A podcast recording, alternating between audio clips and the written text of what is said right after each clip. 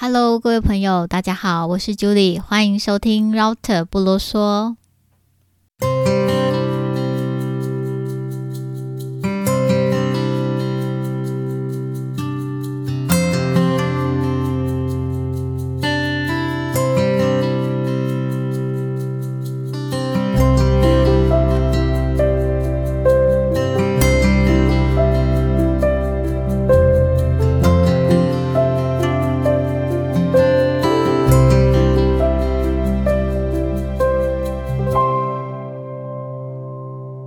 圣诞节不知道朋友有去哪里狂欢呢？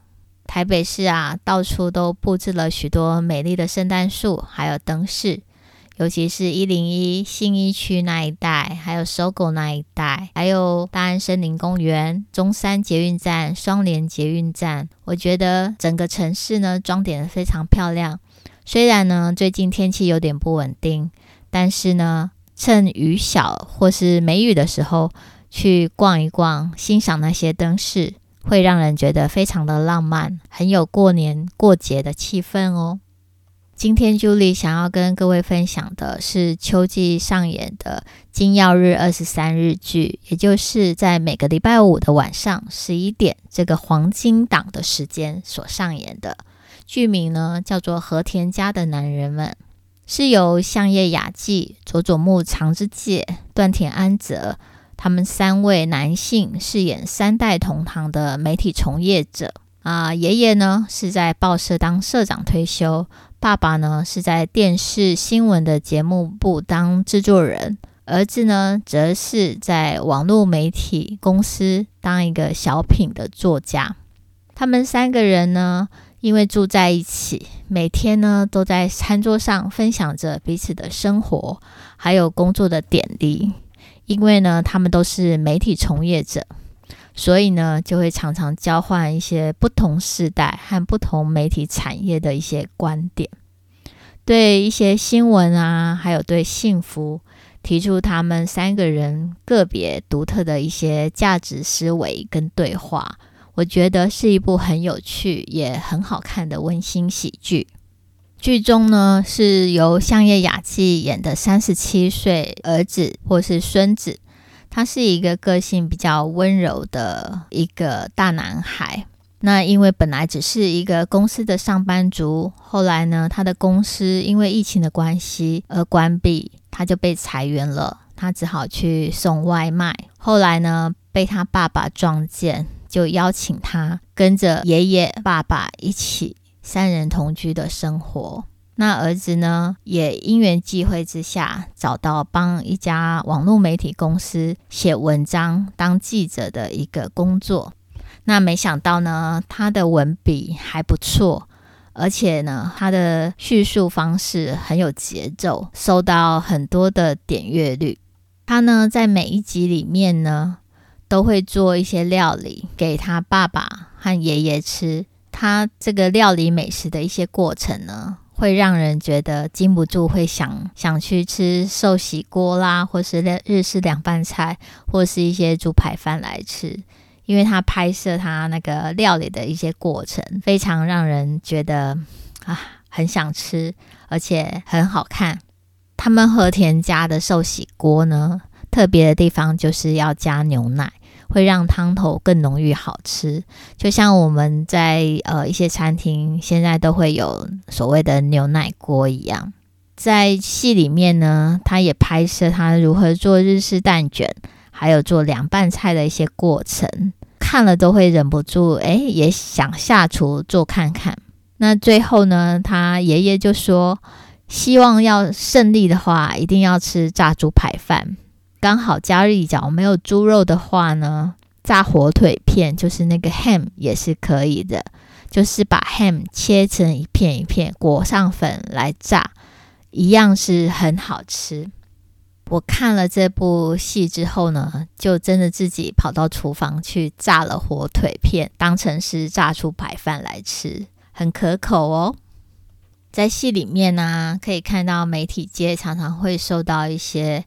政治势力还有点阅率的一些压力，尤其是那个网络媒体，他们要的就是追求点阅率。但是呢，媒体人还是应该要有制式的一些专业坚持。他们呢，应该追查真相，而不是带风向。应该有自己的风格跟傲骨。所以呢，可以看到戏里面，爷爷跟爸爸呢，常常在批评或是争论一些专业的坚持。这部戏呢，也让我们反思，违反主流价值呢，不见得就会失败。突破传统观念，非典型也不见得不会成功。就像香叶雅纪演的儿子，他在非传统媒体的新兴网络媒体上，后来获得了很高的点阅率，不见得不会成功。甚至呢，他还出了一本书。而香叶雅纪这种呃喜欢做菜、喜欢做手工、做女工、缝绣一些手帕的一些性格，非常的女性化。但是呢，不见得这种没有男子气概的男人就没有人欣赏他。同样呢，他也能够吸引、欣赏到他的女人。所以呢，戏里头最后也有一个女孩子喜欢他。后来呢，就变成他的女朋友。而戏里面七十五岁的爷爷呢，还是很漂配的样子。他呢，也是可以谈恋爱，有一个很美丽的医生女朋友。后来呢，他们结婚了，而且呢，是实施分居婚。所谓的分居婚呢，在日本好像很流行。就是因为夫妻两个人呢，各自要忙各自的工作跟生活，所以呢就不住在一起，只有有空的时候呢才会住在一起。这样子呢也是有小别胜新婚的新鲜感，又何尝不可呢？还有啊，剧里头饰演爸爸的电视新闻制作人，因为呢想要坚持他自己的专业。不愿意向政治力低头，所以呢，他就勇敢的辞职了。他就说，他就靠他的呃女朋友赚钱养他好了。所以呢，男人不一定要赚钱养家，靠女人赚钱也是可以很幸福啊。恋爱呢，也不一定要男追女，也不一定要男大女小，老少配也是可以的。年龄在爱情里头根本就不重要。剧情里相叶雅纪的一些遭遇呢，也让我们知道说，人生呢难免都会遭遇到挫折，但是呢，假如一直躲在自己的舒适圈里，就永远不会进步，永远不会成长。就像植物一定要定期修剪，才能长得更茁壮。这也提醒我们。不要气馁，不要灰心。而家人呢，是我们的避风港。像剧里头三个男人这样生活在一起，互相依靠、互相支持、互相扶持，真的是非常的幸福。虽然呢，这个儿子跟他的爸爸并没有血缘的关系，因为剧里头的爸爸是他的继父。就算是没有血缘关系的人，只要住在一起，互相扶持、互相支持，这样就是家人。我在圣诞节的时候啊，看了一部 Netflix 的呃自制的美国影影片，叫做《真爱难题》。呃，一位住在 LA 的女生，她呢在网络上认识的一位男生，因为看到那个照片。非常的帅，非常的挺拔，所以呢，他就飞到那个男生的家里去见这个网友。